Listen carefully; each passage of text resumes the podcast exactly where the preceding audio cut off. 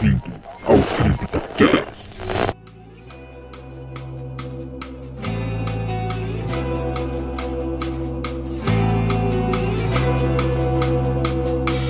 Olá novamente, amigos ouvintes do Zona Sombria, e sejam bem-vindos a mais um CryptoCast. Aqui é Fernando Lobo e o terror verdadeiro às vezes se esconde por trás das câmeras. Aqui é a Larissa e as câmeras captam aquilo que os olhos não podem ver.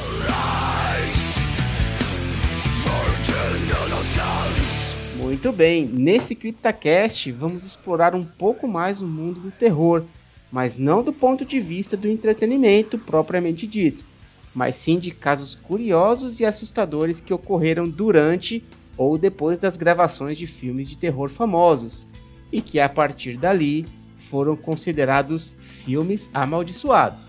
Você está no CryptoCast.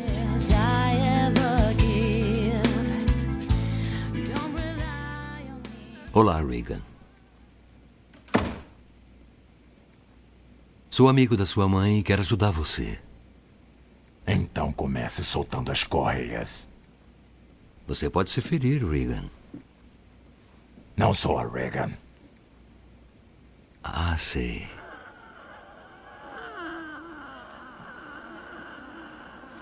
Vamos nos apresentar. Eu sou Damian Carras. E eu sou o diabo.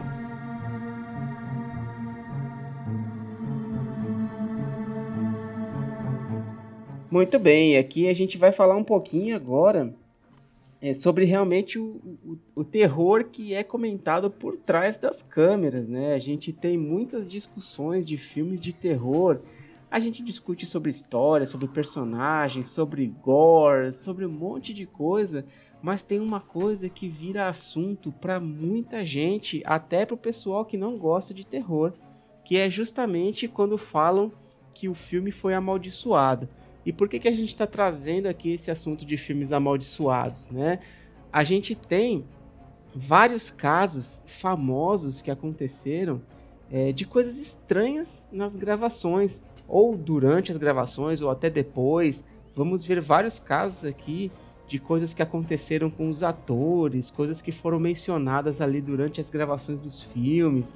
E isso é um prato cheio para aquele pessoal que gosta de discutir sobre a influência do terror ou sobre a influência que aquele filme, né, por ser às vezes um tema pesado, um tema é, um pouco controverso, é, pode trazer como que muita gente chama até de castigo, né?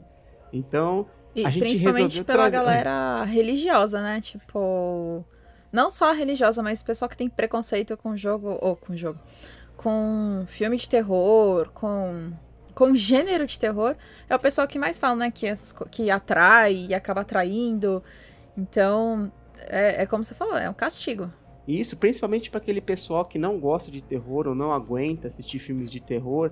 Sempre que surge alguma história, sempre que surge alguma situação desse tipo, eles sempre gostam de utilizar o eu avisei, né? Ou então aquele ah, não, tá vendo? Mas foi mexer com coisa errada, foi mexer com coisa do demônio ali. Então, é, a gente sabia que ia acontecer alguma coisa, né? Então, é, é, interessante a gente ver isso, né? E com certeza a gente tem uma lista, tem muitas coisas é, de situações diferentes, situações bizarras que aconteceram, é, que influenciam muito, né? Com certeza. E aqui a gente trouxe para vocês uma lista de alguns filmes é, que foram considerados aí os filmes mais amaldiçoados aí no mundo do terror. Então nós vamos começar falando aqui é, de uma lista de. Vamos falar primeiramente de filme de terror, depois a gente vai falar um pouquinho também de filmes que não são de terror, mas que a gente considera que teve aí coisas bem bizarras que aconteceram é, durante ou depois das gravações deles, tá? Mas vamos começar aqui com os filmes de terror. Tá. Antes da gente falar de filmes, eu queria só falar que até jogos de terror são amaldiçoados, Fernando. Silent Hill! É, é amaldiçoado. E a culpa é do Guilherme Del Toro. Coitado, não, gente. Eu não sei se você já ouviu ele falando no Twitter dele que. Isso na época que foi cancelado, né, o Silent Hills, que ele não ia mais fazer jogo, que toda vez que ele fazia jogo... Tudo bem que ele já fez, né, gente, Death Stranding e tal, mas Na época, ele falou que nunca mais ia fazer jogo, porque era a segunda vez que ele tentava fazer jogo e dava errado, e o pessoal cancelava o jogo. E ele, ah, nunca mais vou tentar fazer jogo. Coitado, bicho.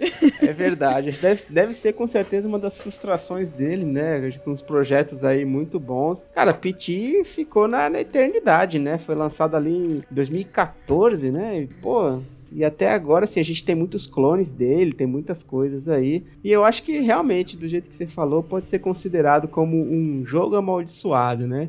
Vamos ver se a Konami. Ah, Konami, abre os olhos aí, lança um negócio bom. Poxa, tamo órfão de Silent Hill. E, e, como estamos. E podia muito bem aproveitar as novas engines, aproveitar aí o. Nossa, a gente vai falar de filme, né? Mas puxando pra jogo. Mas, gente, desculpa, Silent Hill sempre dá bons assuntos. Mas eu acho que a Konami tá comendo bola, porque ela devia muito bem aproveitar as novas engines, aproveitar os, as novas jogabilidades, aproveitar que vai lançar PlayStation 5, vai sair Xbox não sei o quê. Devia tá aí lançando Silent Hill né? Para ser carro-chefe dos novos consoles, de um dos dois. Tá aí a oportunidade passando, né? É, cá, cá aqui entre nós, né? Vamos fazer um parênteses aqui também de um pequeno Crypta News no nosso CryptoCast, mas há rumores de que existem um estão planejando um soft reboot aí do Silent Hill, né? inclusive, há rumores de que a Sony estaria comprando a franquia Silent Hill da Konami para ser lançados jogos exclusivos pro PlayStation 5. Ah, é, Xbox afunda de vez. Desculpa, desculpa a galera da Microsoft, desculpa quem gosta de, de Xbox. Nada contra, assim, eu não tenho, mas eu tenho Play 4. Eu tenho... Inclusive. Mas eu acho que a, a Sony tem mais sorte nos seus exclusivos. Só acho, assim. Então... Fiquem com Master Chief que a gente fica com Silent Hill. Isso, tá ótimo. acho, acho uma troca justa.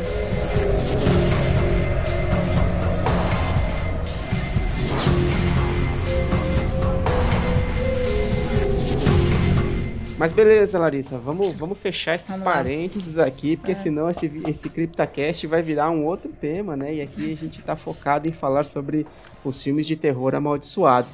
E eu gostaria já que você começasse aí falando do primeiro filme da nossa lista. Opa, pode deixar.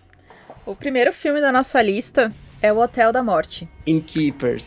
De 2011. Ah, o filme conta a história de uma dupla de funcionários de um hotel que, nos seus últimos dias de aviso prévio e prestes a mudar de emprego, né? Porque tá de aviso prévio, decidem descobrir os segredos tenebrosos que eles têm certeza que o hotel esconde. No entanto, durante a missão, né? Ela começa a se tornar perigosa quando os antigos hóspedes retornam para passar uma última temporada no hotel. E agora sobre a maldição. Quando o diretor T. West estava em processo de produção de seu filme A Casa do Demônio, The House of the Devil, de 2009, ele e sua equipe ficaram hospedados em um hotel assombrado da vida real, o Yankee Peddler Inn, em Torrington, Connecticut. Nesse período, ele recolheu todas as histórias que lhe contaram. Quando finalizou seu filme, West deu início a outro projeto. Seu longa, Hotel da Morte, foi filmado exatamente no Yankee Peddler Inn, para deixar o ambiente mais real. E aí os, né, a galera super crente ia tá vendo? Tá vendo? Pediu. o cara pediu. pediu pra ser assombrado, né, amigo? Eu avisei. Pediu pra ser Vai mexer com essas coisas do cramunhão. É, mochila de criança. O lugar também serviu de abrigo para a equipe de produção e o elenco do novo filme. A gente, eu não ia ficar no, no hotel. eu ia falar, ah, eu, eu, eu, prefiro alugar uma barraquinha, eu fico ali fora. Mas é para manter o clima, ué. Você já fica no tempo todo achando que tá assombrado, né? Contudo, eles sofreram experiências que não estavam nos planos. A televisão do quarto de T. West ligava e desligava sozinha. As luzes queimavam constantemente e a protagonista Sarah Paxton. Paxton ou Paxton? Paxton. E agora? Os ouvintes que falam inglês fluentemente, né? Puderem ajudar, vocês podem mandar, a gente, também correção, não tem problema. Sarah Paxton sempre acordava no meio da noite. Muitos membros da equipe relataram terem sofrido com pesadelos ao longo das gravações. O lugar se provou um verdadeiro desafio. É, gente. Eu acho que pega muito a questão de entrar no clima da gravação, porque eles foram pro hotel, que é justamente o hotel de onde eles recolheram depoimentos, né, falando sobre o, o local mal assombrado, né, as maldições. E isso mexe muito também com o emocional e o, e o mental das pessoas. Com certeza. Então eu acho que muitas coisas aqui também já foram provocadas pelo próprio elenco, é, que deram uma forcinha aí nessas nesses acontecimentos bizarros fora das telas. É igual ter pesadelo. Comigo é, é batata. Se eu jogar jogo com zumbi, ou ficar assim, nossa, o que eu faria no apocalipse zumbi? Eu vou sonhar com zumbi. Tenho certeza. E eu vou acordar no meio da noite, porque eu não vou conseguir fugir do zumbi, porque eu nunca consigo correr nos meus sonhos. Eu, eu sempre corro muito devagar, ou quando eu vou empurrar os zumbis, parece que eu tô em câmera lenta, então é batata, gente, assim. Principalmente com aranhas e zumbis. Sempre acontece. Não contem com a Larissa no Apocalipse Zumbi. Nem naquele filme Malditas Aranhas. É isso? Não, pera. Aracnofobia. Ah, ah, tá. Mas tem Malditas Aranhas também, não tem? Tem. É que é de comédia, né? Malditas Aranhas. Ah, pelo, tá. Eu, pelo menos, acho que é de comédia. As aranhas riem. não, tem um momento que a aranha faz tipo uma coisinha assim, sabe? Ela... E aí o cara, você tá rindo, seu desgraçado? Acho que é uma coisa assim. Pô, ah, Malditas Aranhas dava pra passar na sessão da tarde, assim. Agora o Aracnofobia é bem filme pra meia-noite no SBT. Era, né, gente? Eu não sei mais como é que é a programação do SBT hoje. Mas nos anos 90, início 2000 era assim. Passava, Fernando. Lembra? Sexta-feira, meia-noite, passava filme no SBT. Lembro, passava. A gente já comentou isso em outros CryptaCast também, né? Que a SBT tinha suas, seus horários pra filmes de terror, né? Tinha. Foi uma boa emissora pra filme de terror. Ela incentivou muito aí a gente gostar.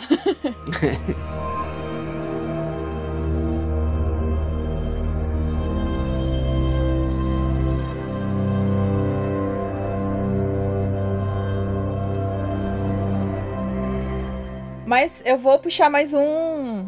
Mais um da lista aqui, Fernando, se você não, não se importar. Pô, vai fundo.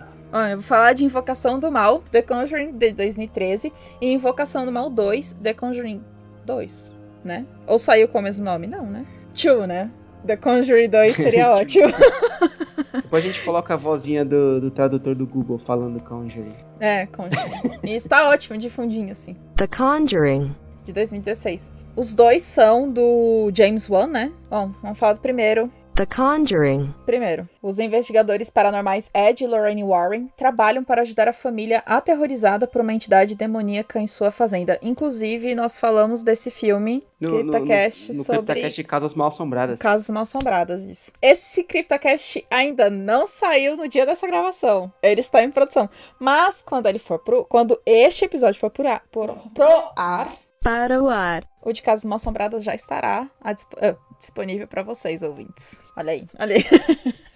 Estamos É dando um spoiler que não é spoiler, né? Que já vai ter saído. E a sinopse do 2, de novo, né, com o Ed e a Lorraine Warren, eles viajam pro norte de Londres e lá eles ajudam uma mãe solteira que cria quatro filhos sozinha em uma casa atormentada por espíritos. São espíritos malignos mesmo ou era só o espírito do velho? Não, não, tinha a freira, verdade. Disfarcem. Tinha freira, mas fazia parte da, da entidade, né? Mas eu acho que a freira é a entidade, não? A freira é o do mal. Você assistiu a freira, Fernando? Não, não vi a freira ainda não. Não. Ah, então tá, então deixa. Que eu ia te fazer uma pergunta, mas. A resposta é não sei. Não sei.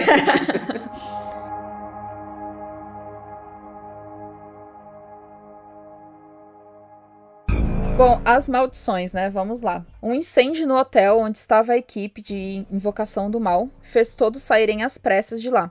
Além disso, vários atores alegaram sentir uma presença ruim e se recusaram a levar o roteiro para casa. Mas, gente, o que, que tinha o roteiro? A equipe ficou Impressionável. esperta. Deve ser impressionável. É. Aqui você leva o susto. Gente, Pro segundo filme, a equipe ficou esperta e trouxe um padre pra benzer o set. Tem, tem muitos. Tem, tem muitos casos, né, de, de filmes de terror que a galera leva mesmo, né? Padres e benzedeiras e aí depende de cada religião, né? De cada crença, pra benzer o local, né? Antes das gravações e tal. Sim, é, é uma superstição forte aí em algum, algumas situações. Ah, com certeza. Um membro da equipe diz que acordou de madrugada com uma peça de cristal quebrada na sua cabeceira. Ela não caiu no chão, quebrou no lugar onde estava, com apenas uma estranha marca que lembrava três arranhões. Dizem que quando o copo Copro. Copo. Nossa senhora. Tá difícil hoje, Fernando. Quando um copo quebra na sua mão, né? Quer dizer que é um mau presságio. Tem todo, tem várias dessas superstições, né? Sim, e esse caso aqui também ficou mais famoso até por essa questão das maldições aí das gravações, né, do set, porque isso conta casos reais, né, de, de assombrações, espíritos, entidades malignas, é, e com certeza isso é um prato cheio para dizer que alguma, alguma maldição ocorreu no meio porque está mexendo com algo que realmente, né, com entidades é, que realmente se manifestaram nesse caso. É, e, puxa, é, e, e, puxando um pouco até por essa questão aí de casos reais, eu já vou trazer como próximo filme da lista o Exorcismo de Emily Rose, né, The Exorcism of Emily Rose de 2005, é que também conta, né, não, não exatamente, obviamente, ele é baseado num caso real, e esse filme conta a história da estudante Emily Rose, né, que começa a alucinar, ter surtos cada vez mais frequentes, perda de memória, né? É, e tanto ela quanto a família, né? É, por ser católica, praticante ali, é, é eles aceitam que é, a Emily Rose seja submetida a uma sessão de exorcismo. E aí quem, quem realiza esse, esse exorcismo é o sacerdote da paróquia, né? O padre Richard Moore. Só que a Emily morre durante o exorcismo, o que faz com que o padre seja acusado de assassinato, né? Então esse é o, é o plot aí do, do filme. É, a advogada Erin Brunner, ela aceita pegar a defesa desse padre e argumenta que a condição de Emily não poderia ser explicada somente pela ciência. Então ele pega bem essa base da história, é, inclusive como a gente acabou de falar, né, é baseado numa história real mesmo, de que foi executado um exorcismo é, na, na menina, e, e que também não deu certo, ela acabou morrendo e teve toda essa questão jurídica em cima da morte dela. Né? É, e aí vem essa questão toda da maldição, né? Então é, a Jennifer Carpenter, né, que fez o papel de Emily, é, luta né, com essas posses, é, essa possessão demoníaca, por ser baseado né, no, no, numa história verdadeira, é, foi considerado todo um, um cenário, né, um, um, caráter aí bem assombrado. Né? A própria Jennifer Carpenter é, teria dito que enquanto eles filmavam o exorcismo de Emily Rose, ela experimentou atividades paranormais estranhas. Né? Então, por exemplo, ela afirmou que toda noite o rádio dela ligava sem nenhuma explicação. E isso a gente entra muito, por exemplo, na, na, na própria invocação do mal que você comentou agora, né? Aliás, uhum. desculpa, isso entra no hotel, né? O, o, o, hotel da morte, né? Isso entra, isso entra muito na questão do, do hotel da morte, é, onde eles relatam também casos sobrenaturais, como por exemplo a televisão ligando sozinha, né? Aqui ela mencionou, por exemplo, do rádio ligando sozinho sem nenhuma explicação. É, e isso são fenômenos, são fenômenos comuns que a gente vê em relatos de casos paranormais, né? Ou casos aí que a gente considera sobrenaturais. Sim, com certeza. Esse, esse caso do exorcismo da de Emily Rose é, é um caso muito triste, assim, para ser sincero. Tem as partes de terror, mas para mim parece mais um drama, porque o filme é muito triste. É, é, triste pra caramba pensar que a pessoa passou por tudo aquilo, sabe? Então é, é um filme, ao meu ver, bem triste. É, a história é muito interessante, sabe? A história real em si e tal. Mas realmente, eu acho que pelo por também tem o peso de ter sido uma história real, igual os casos da do, do filme, dos filmes do principalmente o primeiro Invocação do Mal, né, que são baseados em, em histórias reais, é... traz um peso maior para a equipe, né, na hora de gravar e tal. Então deve ter também um, uma pressão maior sobre a equipe e as pessoas devem, tipo, durante as gravações ficar naquilo, putz, isso realmente aconteceu com a pessoa, sabe? Então acho que tem também esse todo essa, essa questão. Então, depois que, que o Exorcista explodiu no cinema, né, a gente teve muitos filmes voltados à possessão demoníaca, mas sempre voltados realmente para o entretenimento do cinema. Esse aqui é um pouco diferente, porque a gente pega esse filme, ele não é um filme de sustos, né? Ele não é um filme que a gente vê que ele é realmente só voltado para o entretenimento, mas sim ele conta uma história e quando a gente sabe que é uma história real, que aconteceu, né? É, ele, ele tem uma carga mais pesada mesmo. A gente realmente acaba puxando ele um pouco mais para um drama do que para um terror só do, do entretenimento, né? Com certeza. É, é, ele carrega um peso muito, muito maior.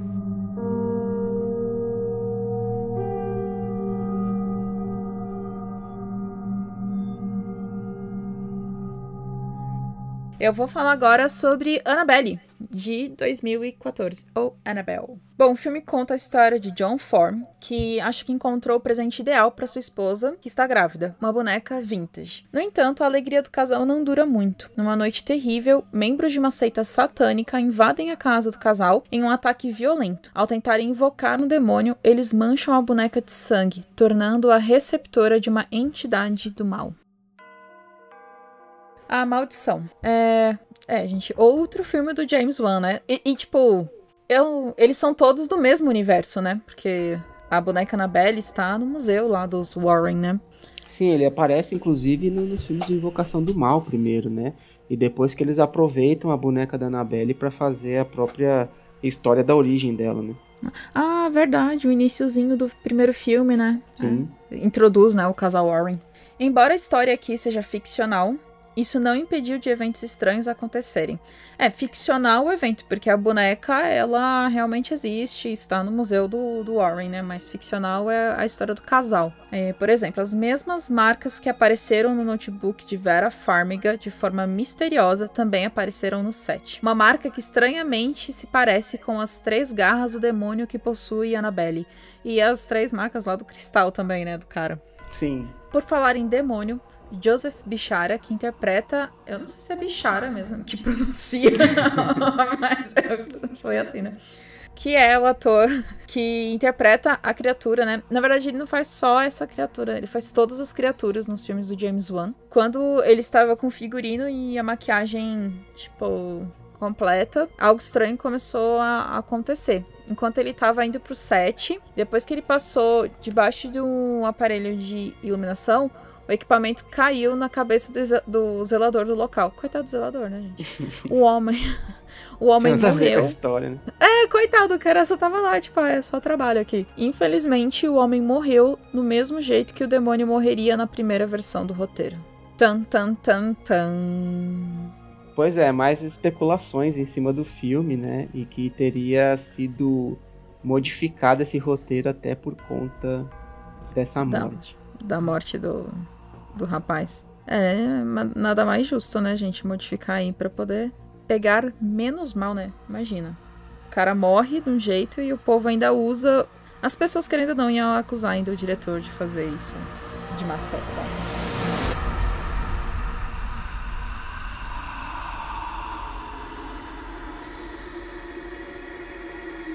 E a gente vai falar rapidamente sobre a trilogia Poltergeist. Né, os três filmes que saíram ali no, no, na década de 80. O primeiro em 1982, o segundo em 86 e o terceiro em 88. É, aqui a gente não vai detalhar muito a questão dos três filmes é, isoladamente. A questão é justamente aqui o que permeia toda essa questão do Poltergeist. Né? Poltergeist foi um fenômeno quando saiu. É, o, os dois filmes seguintes, né, o Poltergeist 2 e o 3, já não foram não tiveram tanto sucesso quanto o primeiro, mas eles realmente fizeram uma sequência de filmes aí muito importantes para a questão do, do terror. E, e o primeiro, especificamente, né? Quem não conhece a frase esta casa está limpa. É, isso surgiu no primeiro Poltergeist e é uma coisa que é falada até hoje. Então, falando rapidamente aqui do que é o Poltergeist, né? É, alguns acontecimentos estranhos, assustadores, né? Cercaram uma família da Califórnia é, quando fantasmas começaram a se comunicar com eles através do aparelho de televisão. E nesse caso, não com eles de uma forma geral, mas mais focado na Carolyn, a filha mais, a filha mais nova do, do casal. No começo ali os espíritos parecem mais amigáveis, fazendo ali algumas é, peripécias, né? Movendo objeto, cadeiras e a família até se empolga um pouco com essas questões aí na casa, mas depois eles começam a ficar mais ameaçadores, né? E a Carolyn desaparece. Quando eles descobrem que a Carolyn foi capturada pelos espíritos, é, eles chamam os pais, né?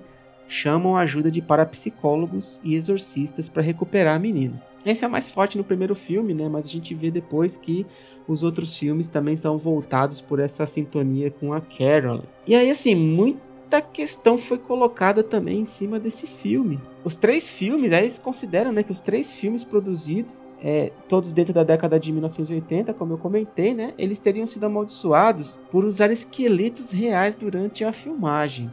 É, eu, não, eu não lembro agora se isso foi realmente é, reforçado ou não por alguma outra coisa, mas se eu, me, se eu não me engano, realmente isso é, é, suposições, né? Obviamente que não teria uma confirmação de que é, fossem usados esqueletos reais, né? Mas ficou uma coisa muito forte, né? De que houve o uso desses esqueletos reais durante a filmagem para manter aí uma, uma verossimilhança, né?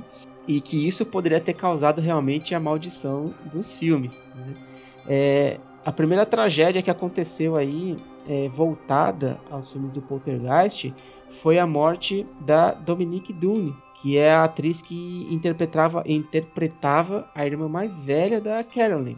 Ela foi assassinada é, alguns meses depois da estreia do filme por, pelo namorado dela, que era aquele namorado violento, né, abusivo.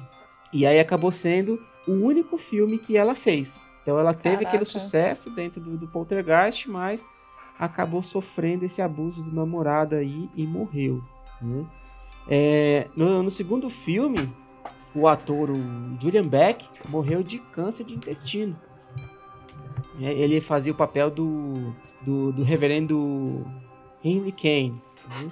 É, e ele foi diagnosticado ali. Tudo bem, né? Foi diagnosticado antes de aceitar o, o, o papel. Mas entra também no hall é, das pessoas que foram amaldiçoadas por fazer o filme. Né? Mesmo que É. você morra de causas, causas naturais, mas se você fez um filme de terror, a culpa é do filme de terror. É, com certeza, né? A culpa é dele. É, e aí até um outro caso aqui, é, para tentar se livrar dessa chamada maldição do poltergeist, né? Que começaram a falar, o ator Will Sampson, ele fez uma cerimônia de limpeza. Olha uma outra coisa aqui que a gente já comentou, né? Que teve outros filmes aí que o pessoal benzeu o set, né? Então Uhum. aqui começaram a levar a sério também essa questão da maldição. É, o, o Will Sampson, ele interpretava um xamã no Poltergeist 2. E ele também era um xamã na vida real. Só que não deu muito certo, né? o, o Will Sampson morreu de complicações cirúrgicas é, no ano seguinte à gravação. Então a gente pode ver também vários casos aí de coisas que não aconteceram exatamente durante as gravações, né, ou consequências das gravações, mas o pessoal considera que uma maldição por eles terem participado dessas filmagens. É, mas assim, o caso mais emblemático, com certeza, é, foi no do Poltergeist 3, né, que já estava na, na pós-produção, que é a, a Heather O'Rourke, que é a, a, a Carolyn, né, a menina que fez a Carolyn, é, teve uma infecção generalizada por conta de um problema intestinal. E ela morreu com 12 anos de idade apenas. É uma criança, né? Exatamente. Então foi uma coisa assim que ficou pesado também para a trilogia do, do Poltergeist, né? É, tanto que eles assim, os materiais, trailers, né, do filme, tudo, foram inclusive cancelados para que não usasse isso, é, assim, não considerassem isso como uma exploração da morte dela. Não só isso, mas também alguns relatos, né? Então, a JoBeth Williams, né, que, é a- que era a mãe da- das meninas no filme, é, ela disse que toda vez que ela chegava ao seu quarto, que era alugado, né, depois das filmagens, todos os quadros na parede estavam tortos, por mais que ela deixasse eles todos arrumados antes de sair de lá. Então é mais uma, uma manifestação aí que se assemelha muito, né, se mescla muito com, com os eventos que foram presenciados dentro do- das filmagens dos três filmes. Mas é realmente assim, algo que deixa a gente com a pulga atrás da orelha, né? É, várias mortes permeando aí atores, situações complicadas, né? E até esses relatos de coisas estranhas acontecendo com os próprios atores, né?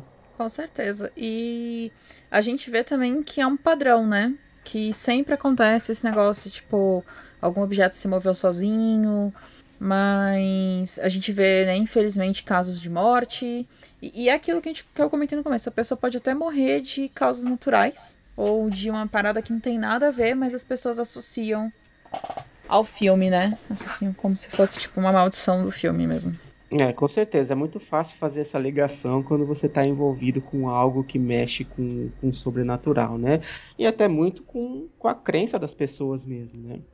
Até hoje, quando a gente vê, é, a gente vê muitas pessoas falando que com isso não se brinca. Uhum. Então é, é, fica muito forte essa correlação quando alguma coisa ruim acontece com alguém que está envolvido com essas histórias, né?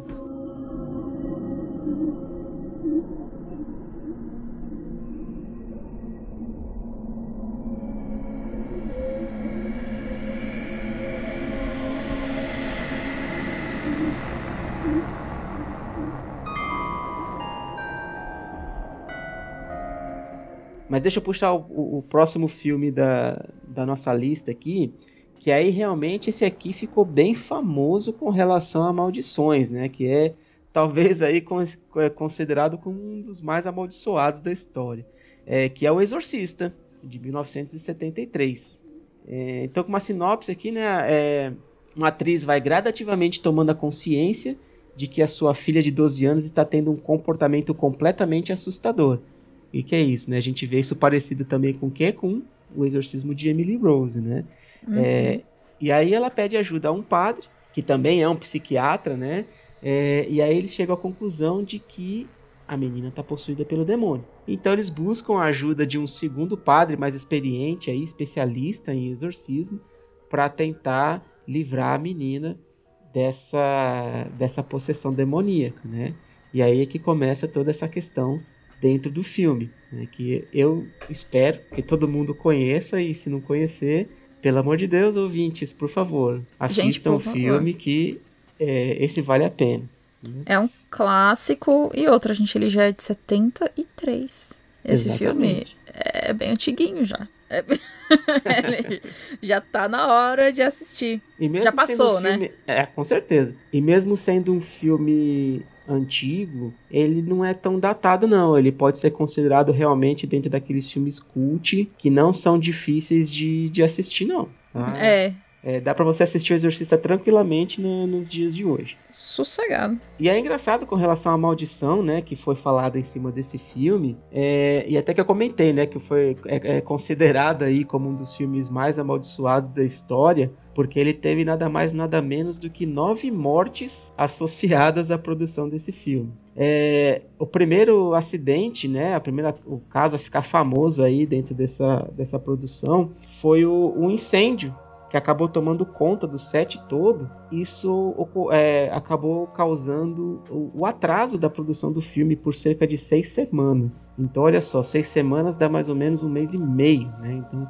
é, tiveram que atrasar durante um mês e meio aí o filme, a- as gravações, né? Por conta de um incêndio que ocorreu no set. É, aí é engraçado, né, que começam os relatos. É, o- o- a equipe, né, da, da produção disse que apenas o quarto da, da Reagan, que era a criança possuída, né, ficou intocado pelas chamas. E aí já fica um negócio mais reforçado aí, né? Pô, por que, que só o quarto dela que ficou. Porque É. a menina literalmente estava possuída pelo cramunhão. É, exatamente, né? Então já começam as coisas por aí. É, e inclusive chamaram um pastor lá, um sacerdote, um padre, né, pra exorcizar a casa quando ela terminou de ser reformada. O filme foi lançado em dezembro de 1973, né? É, mas em janeiro, depois de gravar todas as cenas de- dele, no caso, né, o ator Jack McGowan, que é o cara que morre caindo da escada ali quando é atacado pela, pela menina possuída, né? Uhum. É, ele morre em uma epidemia de gripe. E no filme, ele é o primeiro personagem a ser morto pelo demônio, né? E foi o primeiro a morrer do elenco. Exatamente. Mesmo depois de ter acontecido todas as questões aí do, do incêndio e tal, né? Mas ele foi o primeiro a morrer no filme e foi o primeiro a morrer na vida real. É, e aí logo depois, ali em fevereiro, a, a senhora que interpretava a mãe do, do padre Karras também morreu. É, aí seria a segunda morte associada com o pessoal que participou do filme. Mas ela morreu de causas naturais ou ela morreu de um jeito trágico? Não, nesse caso, se eu não me engano, acho que foi de, de causas mais naturais mesmo. Não teve nada muito trágico nesse caso aqui, não. É, e não foi nesse caso também. É, teve casos de morte de parentes também, né? Do, do elenco que morreram durante as filmagens. O, o irmão do, do ator que, que interpreta o padre Mary é, e o avô da protagonista, né, Linda Blair, morreram também. É, morreu também o filho de um membro da equipe. Ele foi atropelado por uma motocicleta. Então a gente vê casos de mortes também de, de parentes, né, do, do pessoal que participou das filmagens. É, e a atriz Ellen Burstyn, que interpreta a, a mãe de, da Reagan, né, teve uma lesão permanente no cóccix quando ela foi jogada pelo demônio na parede. É, obviamente não foi jogada de verdade, né? Foi uma a cena, né? Onde que ela é arremessada. Ela é Pô, arremessada mas, ali, é, né? Essa cena parece que ela que doeu bastante, porque ela o barulho e a cara que a atriz faz, coitada, parece que tipo foi meio que de verdade, sabe? Eu fiquei até quando eu vi a cena, eu falei, nossa, ai. É, é até porque na verdade, assim, foi meio de verdade, né? Porque a atriz, ela era puxada por um fio. Uhum. É, ela já tinha avisado o diretor que esse puxão estava machucando ela, só que mesmo assim ele preferiu manter a intensidade para, segundo ele, dar mais veracidade, né? É, então mesmo ela reclamando, eles decidiram manter justamente para que a cara de dor fosse real. Maldade, né, gente? Que maldade. É. E não é, única, não é o único caso que a gente vê disso, obviamente, né? Mas. Uhum. É... é... o próprio Jack Chan, né, gente? Que não tem dublê e já quebrou. Se quebrou inteirinho.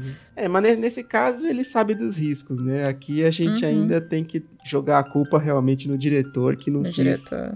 saber muito aí das reclamações da, da Ellen, né? Não, o diretor foi bem sacana nesse é. sentido. Então, assim, nesse caso aqui não foi exatamente uma coisa sobrenatural, né? Mas mesmo assim ainda teve um efeito colateral para a atriz aí que acabou se machucando por conta da insistência do diretor, né? Uhum. É, e nesse caso aqui eu acho até assim tem umas situações, né, realmente estranhas, como por exemplo o próprio fato do set ter pego fogo, né, ter atrasado as filmagens e tudo. Mas o que mais pega aqui nesse caso é justamente assim, a quantidade de mortes que teve ao redor das pessoas envolvidas é, nesse filme. Não é nem nem muito de casos sobrenaturais que aconteceram, né, casos estranhos como a, as outras que a gente mencionou, né?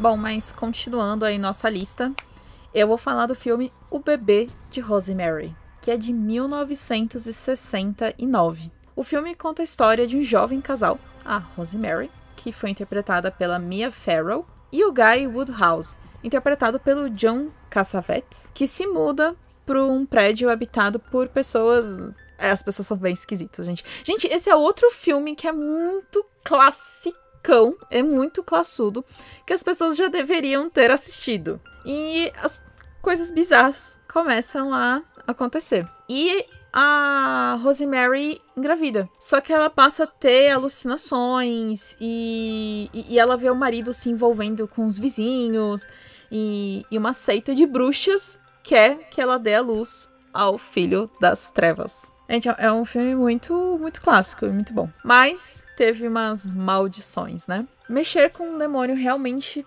parece não ser coisa boa, né? A gente tá vendo. A gente tá nessa lista. Além de várias mensagens de ódio que o produtor William Castle recebeu, outra tragédia aconteceu em decorrência do filme. Sharon Tate, esposa do diretor do filme Roman Polanski, foi assassinada por um culto religioso liderado por Charles Manson na época Tate estava grávida. E as pessoas associam esse assassinato ao, ao filme O Bebê de Rosemary, né? Com um castigo. Gente, esse, esse caso do, do Charles Manson é bem pesado. Assim, gerou muita polêmica, porque eles acusaram um, um grupo, né? E eles escreveram palavras de baixo calão, né? Na casa com sangue das vítimas. É um caso bem pesado. E e as pessoas associam ao, ao filme, né? O bebê de Rosemary. Sim, voltado ainda pro, pro Charles Manson, né? Um dos mais famosos aí líderes psicopatas religiosos do mundo. É. Realmente é algo que entra pra história de, de qualquer filme, né? Ah, com certeza. Ah, e o filme já tinha um culto, né? E, e aí a esposa do diretor é assassinada por uma galera de um culto. Então, assim, querendo ou não, as pessoas iam associar, sabe? De alguma forma. Tinha tudo pra associar, né? É, a gente, a gente falou um pouco sobre cultos bem rapidamente no nosso último CryptaCast, né, das seitas malignas, é, Uhum. mas a gente acabou mencionando mais sobre a seita do Jim Jones, né, e não a do Charles Manson. É, são tantas seitas que, é- que realmente é, aconteceram, né, no, na vida real, vamos assim dizer. É porque a do Jim Jones teve o, o suicídio coletivo, né? Sim, Então ela é. E, e, assim, foram muitas pessoas. Eu não. Vamos pegar aqui, gente. Internet aqui. Jim Jones. É o caso de Jonestown, né? Ó, aconteceu em novembro de 1978, onde 918 pessoas cometeram suicídio. sim, é, muita gente, muita gente seguindo o cara, né. E- Gente, vocês têm noção de 918 pessoas cometeram suicídio, sabe? É, esse, esse caso é muito perturbador, sabe? E... é, se quiser saber um pouquinho mais sobre cultos, escute o nosso CryptaCast de seitas malignas. Isso. Aí a gente vai fazer uma série, gente, como a gente já falou, então vão aí vir outros. Tudo bem que as nossas seitas são as da ficção, mas elas, querendo ou não, elas têm, elas são inspiradas com certeza em seitas reais. Sim, tem muita semelhança. Mas vamos voltar aqui novamente, a gente tá divagando muito nessas nossas discussões, né, mas Tá. tem sempre muita coisa pra se falar, né.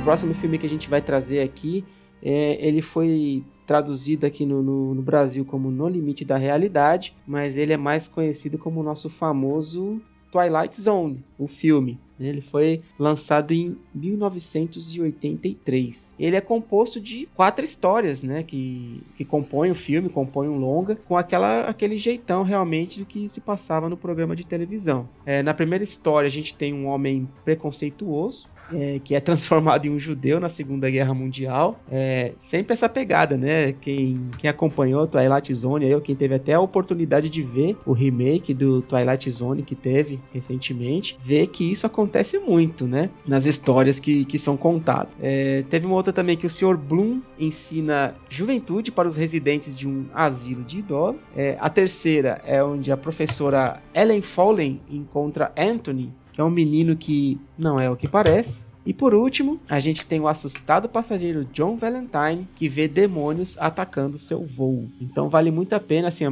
são sinopses bem curtinhas, né, que não falam muito o que acontece, mas vale realmente assim para acompanhar as bizarrices que acontecem no desenrolar de cada uma das histórias. E assim, algumas coisas realmente estranhas aconteceram. É, uma delas foi realmente uma, uma tragédia, né? Porque assim, o veterano Vic Morrow e também duas crianças foram atingidas por um helicóptero que perdeu o controle. E, e nesse caso ainda, o ator e uma das crianças acabaram sendo decapitados pelas hélices, pela hélice. Caraca, putz. Então é, é uma coisa bem forte, realmente, né? É, e assim, uma coisa que é estranha nesse caso também é que alguns anos antes o próprio ator tinha se recusado a gravar uma cena em que ele teria que andar de helicóptero. É, e ele tinha dito à época que ele teve uma visão em que ele morria de um acidente com helicóptero. Então, olha só, é, propositadamente, real, é, realidade ou não, acabou sendo até uma premonição da própria morte, né? Imagina, você tem um sonho com isso e tan tan tan tan, você morre assim. Só me lembra o filme Premo- é premonição mesmo.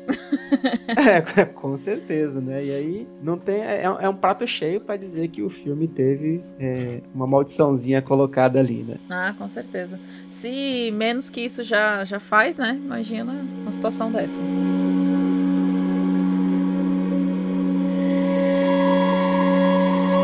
Bom, eu vou falar do próximo filme da nossa lista, que é o Possessão, de 2012. O filme conta a história de Clyde, compra uma casa nova e a filha mais nova, Anne, convence-o a comprar também uma caixa antiga. Logo, Anne se mostra obcecada com o artefato e age de forma cada vez mais estranha. Descobre-se então que ela está possuída por um espírito do mal. A maldição, as maldições, né? Possessão de 2012 conta a história de um homem que compra uma caixa chamada Caixa de Book, que no folclore judeu carregaria o espírito de um demônio. E o elenco do filme alegou ter vivido algumas experiências surreais e assustadoras durante as filmagens. O ator Jeffrey Dean Morgan disse que algumas lâmpadas estouraram no meio da gravação de algumas cenas, bem como rajadas de vento frio que faziam as portas bater. Sobre lâmpadas estourarem, eu tenho só um, um parênteses aqui para abrir outro. Mas a Fernanda Montenegro, né, gente? A nossa atriz brasileira, ela é uma atriz, assim,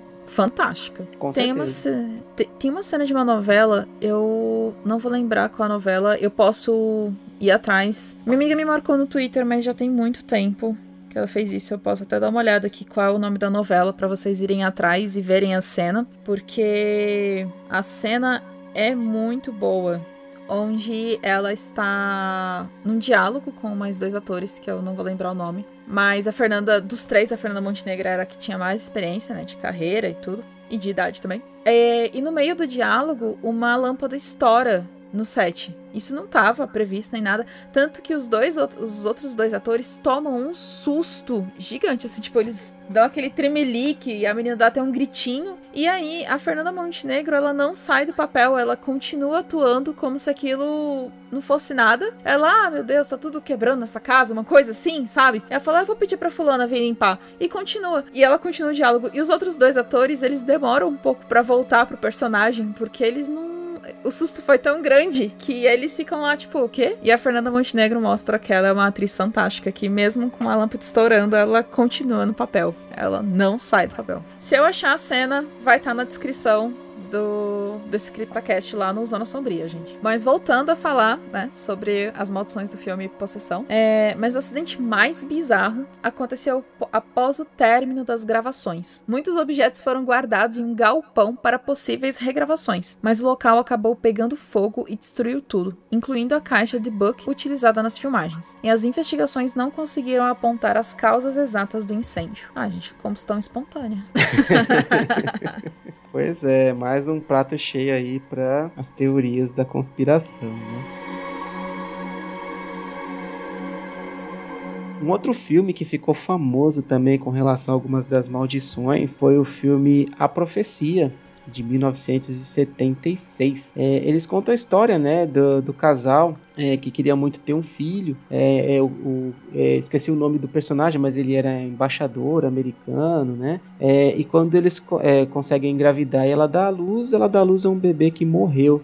E aí o padre, né, que conversa com ele, sugere que eles adotem um menino recém-nascido. É, e isso pro embaixador, né? No caso, ele aceita é, essa sugestão do, do padre e, e traz o menino para casa sem contar para a esposa dele.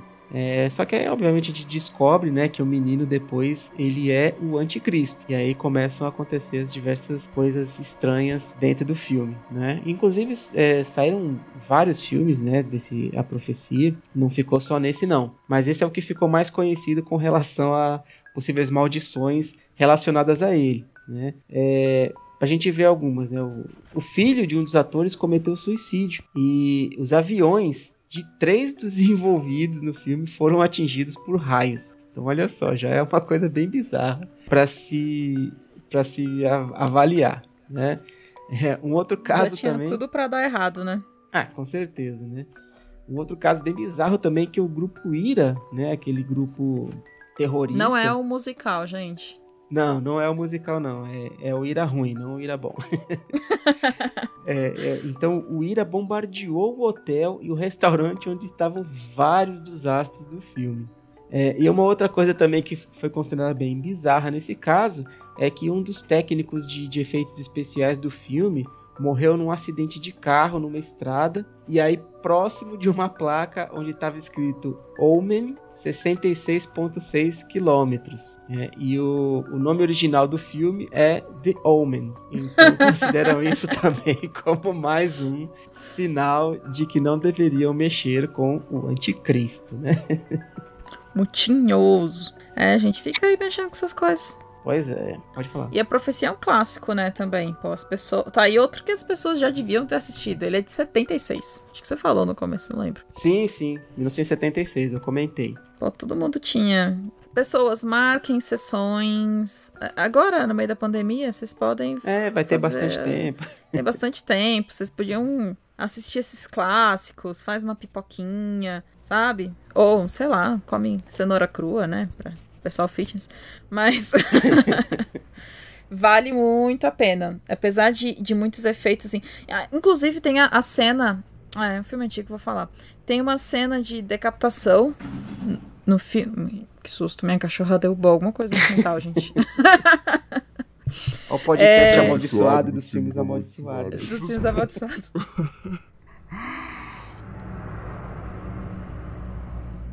Tem uma cena de decapitação que é uma cena muito boa, mesmo pra época, o efeito, assim, é muito bom. Muito bom, muito bom mesmo. O diretor de efeitos especiais tá de parabéns, porque naquela época não tinha tanto recurso como a gente tem hoje. E a cena ficou muito boa pra época.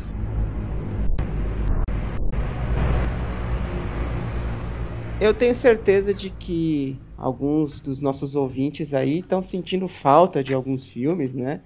Mas vale dizer que na nossa lista aqui a gente focou em filmes de terror.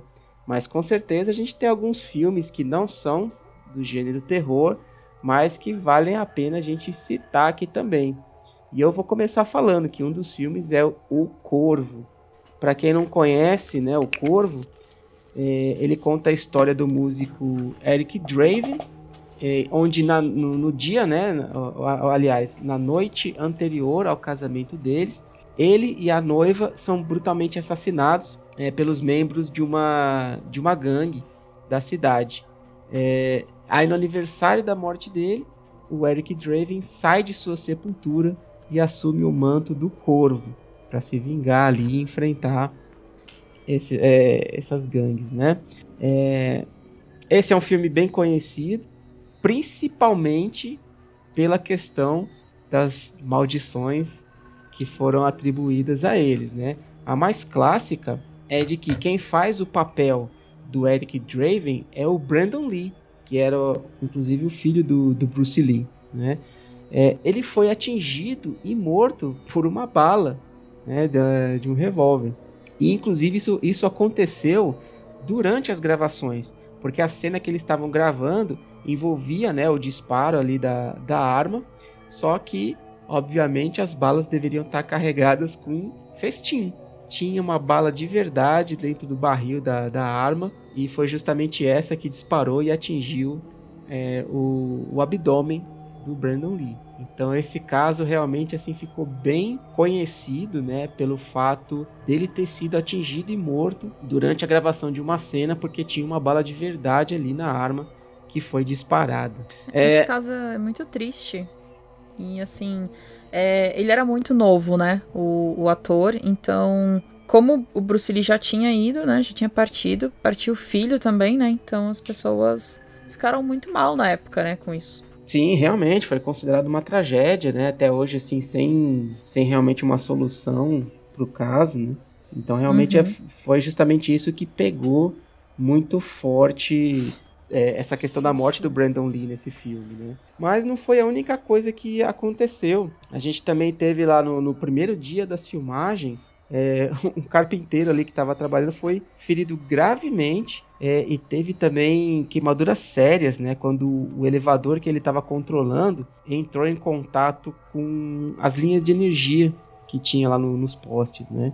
É, então já foi no primeiro dia de filmagem já teve um acidente ali que deixou é, um dos membros ali feridos com bastante gravidade. né? É, uma já outra tinha coisa. começado errado, né? É, com certeza, né? É, uma outra coisa também é que teve uma tempestade bem forte no local e acabou destruindo um dos sets que foram montados, né? E também houve um atraso nas filmagens. É coisa parecida com o que aconteceu ali com, com o Exorcista. E aí, assim, para ter uma curiosidade aqui também, né? Falando do Brandon Lee de novo, é, ele também ia se casar com a Elisa Hutton em 17 de abril de 1993 e ele faleceu duas semanas antes com esse acidente aí trágico do tiro. Né? Então acabou também acontecendo algo meio parecido com o personagem dele, né? Porque o personagem ia se casar e foi morto e aqui também ele morreu é, numa data próxima do que seria o casamento dele. Então esse é um dos filmes também que apesar de não ser de terror, tá cheio de superstições, tá cheio de teorias em cima dele. Bom, gente, é aquilo. Se vocês forem gravar um filme, ou casem logo antes, ou não fiquem noivos. Deixem para ficar noivos depois do filme. Vai que, né? É, porque nunca sabe, né? Vai que, não sei, né? Ainda mais se seu personagem morrer e estiver noivo. Toma cuidado. Mas a, a história do Brandon, a gente tá brincando, mas a, a história do Brandon Lee é bem bem marcante. Eu lembro muito que minha mãe falava muito, muito. Pô, 93 eu tinha acabado de nascer, mas assim, minha mãe falou muito sobre o filme do Corvo. Ela sempre falava do Brandon Lee para mim, então para mim é muito marcante o, a história dele e tal. Bom, mas para nossa próxima lista de filmes que não são de terror, mas são amaldiçoados, ou pelo menos, né, as pessoas contam que são amaldiçoados, é o famoso Três Homens e um Bebê. A sinopse do filme é a seguinte: Peter, Mike e Jack são três amigos solteirões e bem-sucedidos que dividem um apartamento e, e dedicam grande parte do tempo livre para se divertir com inúmeras namoradas, né? Um dia, um bebê é deixado na porta do apartamento deles com um bilhete da mãe dizendo que não tinha condições de cuidar da filha no momento. Acontece que o pai é o Jack, que é ator e que está no momento filmando na Turquia. Após o choque inicial, os outros dois resolvem cuidar da criança e causam muitas confusões. É um filme de comédia, né? E é um clássico da sessão da tarde, né, gente? É, eu não sei se vocês lembram, mas assim, isso era muito falado em programas de televisão e tal. Falava que o filme Três Homens e um Bebê era amaldiçoado, que era o filme que capturava um menininho, né, sentar atrás de uma cortina, e as pessoas paravam e mostravam a cena do filme, olha a criança aparecendo ali, os pezinhos dela e tal. E as pessoas sempre tentavam mostrar a, a criança ali é, saindo, olhando e saindo da cortina. E aí tinham várias histórias atrás do. Assim, por trás disso. E falavam que o apartamento que tinham filmado era amaldiçoado. Sabe? As pessoas contavam, inventavam um milhão de histórias. Era muito famoso. Mas aí, a atriz Margaret Collin, que interpreta a Rebecca na, na comédia, declarou que a imagem que aparece atrás das cortinas é uma figura de papelão de Ted Down Danson, Danson, em tamanho real, como a dos posters promocionais de filmes. A presença do acessório de cena era parte da trama, mas a menção ao comercial de comida de cachorro que o personagem de Danson teria feito foi cortada. Ou seja, gente, não é um fantasma. era uma figura de papelão. Então foi isso, e, e tipo, as pessoas falavam muito, e é, é, muito engraçado pensar que não era nada disso, era só um, um boneco, né? É isso, gente. E, é e ótimo. Acho, a, a ideia é ótima. e eu acho, inclusive, que esse aqui é um exemplo bom pra gente ver que muitas teorias que são colocadas de maldição em filmes, na verdade, são coisas perfeitamente explicáveis se tiver um pouco de boa vontade, né? Ah, com certeza. Boa vontade e a verdade, né? De ver lá e descobrir e tal. Sem dúvida, né?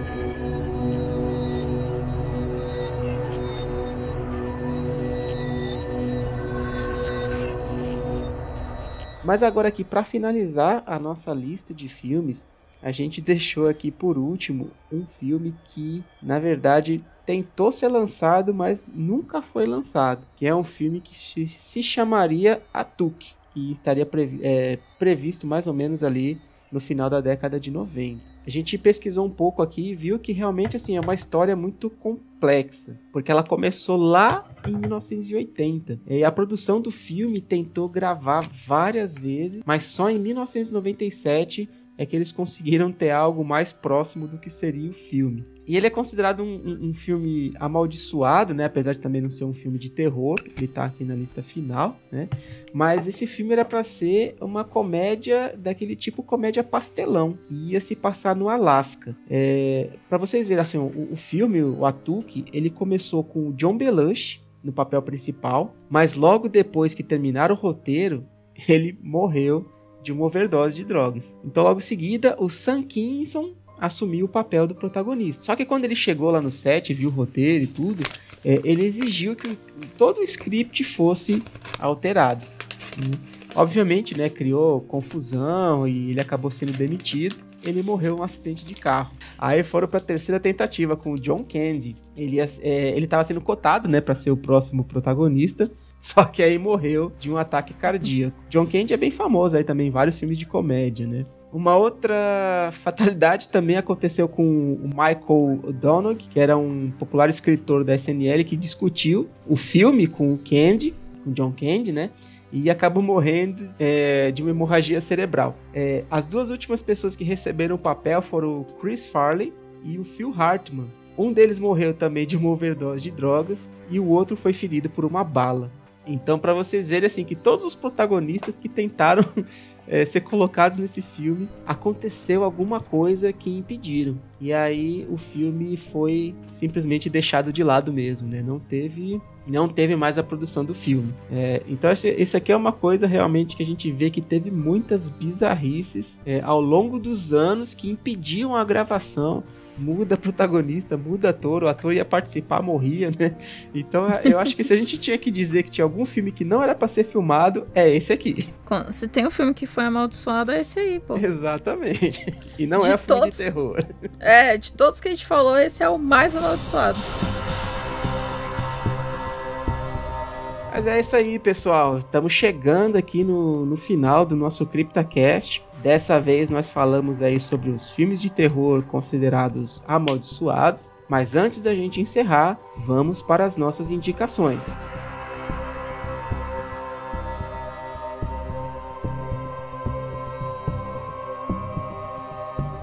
Vou começar comigo mesmo. É, a minha indicação é o jogo Death Coming da Next Studios. Ele é um joguinho bem simples, onde você faz o papel de ajudante da morte e precisa colher algumas almas para ela. É, Gente, a... inclusive, esse filme está de esse jogo está de graça na Epic Games. eu peguei ele hoje. eu peguei ele hoje também, joguei um pouco antes de gravar e gostei dele. Por isso que ele eu é muito a minha divertido. indicação. Mas quando sair esse é, quando, quando sair esse podcast, ele não vai estar mais gratuito. Não. As pessoas têm que baixar a Epic Games e Epic Games é muito bom. E ficar antenado, com certeza. Mas é, tem assim, muito jogo bom. Mesmo não estando gratuito, o preço normal dele é R$13,99. Ou seja, ele é um jogo bem baratinho também para você colocar na sua coleção.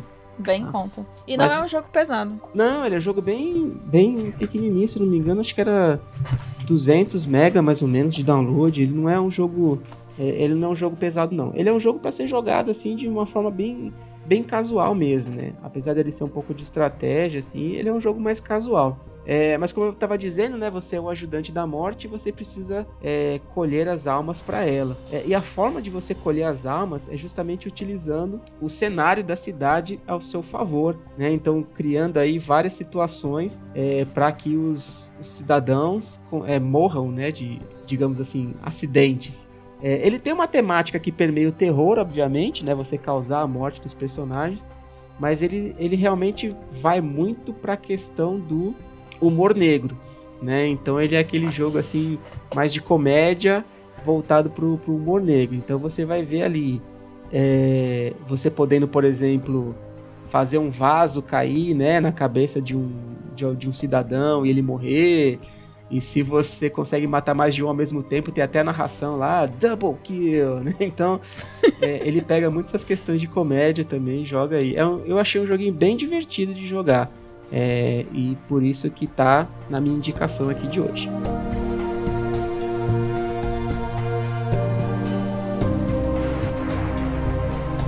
E a minha indicação hoje é um canal no YouTube. É, eu sempre indico, caralho, gente. Mas dessa vez é o canal do Max MRM Gameplay. O Fernando também acompanha, né, Fernando? Eu acompanho também. O Max, ele faz muitos gameplays de jogos de terror. E eu acho que hoje é um dos poucos youtubers, a não ser que vocês tenham mais aí, gente, pra indicar pra gente. Por favor, indicações são sempre muito bem-vindas. É, mas o, o, Max ele faz gameplays muito boas porque ele não tem só a parte do gameplay, ele faz muita avaliação de jogabilidade, desempenho do jogo, se o jogo é pesado ou não, é, trilha sonora. Ele também faz uma. Durante a jogatina ou após a jogatina, ele faz várias colocações muito bacanas sobre, sobre os jogos, né? É, sobre onde pode melhorar. Ele já tem uma experiência, né, com jogabilidade aí muito grande, tipo o Fernando. Assim, joga muito mais. Eu não sou tão de jogos, né? Mas assim, uhum. é, é, muito bom ter esse parecer, né? De, de pessoas que têm mais experiência e que tem sem, é, como é que fala? base para falar o que tá falando, né? Então fica a indicação do, do Max.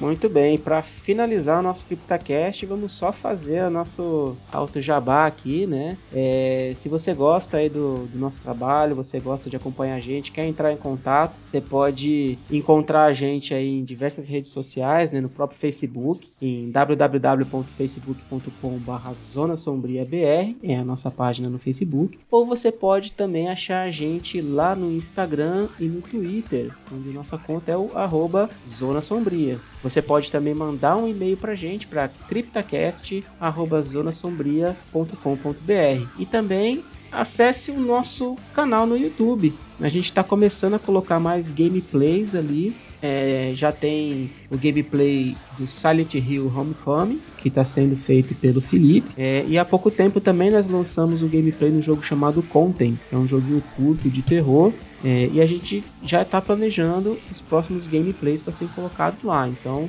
se você gosta também de acompanhar gameplays, assim como a, a Larissa colocou na indicação dela, né? Assim, gameplays que buscam é, colocar um pouco mais de análise ali também, é, dá uma conferida no nosso canal ali no YouTube, que vai estar tá nas descrições aí também dos nossos posts deste episódio do CryptaCast. Com certeza. E, gente, se vocês tiverem sugestões de tema ou temas que vocês gostariam que a gente abordasse sobre jogos, filmes, livros, séries dentro do universo terror, jogos de tabuleiro, né? Que for. Manda um e-mail pra gente, ou manda um direct no Instagram, no, uma mensagem no Twitter, no Facebook. Manda aí uma, uma mensagem que a gente vai adorar receber sugestões e críticas. Estamos super abertos.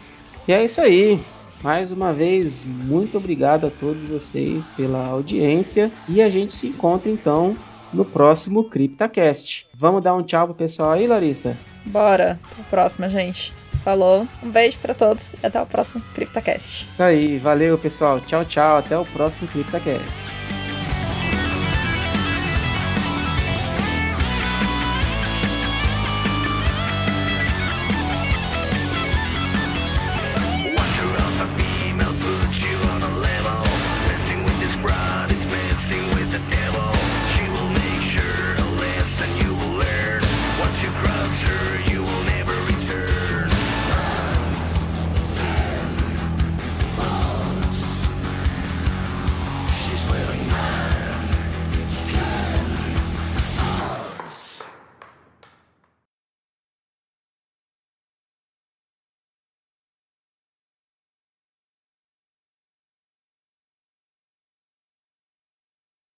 The Conjuring.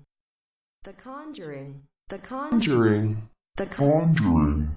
The Conjuring. The Conjuring. The Conjuring.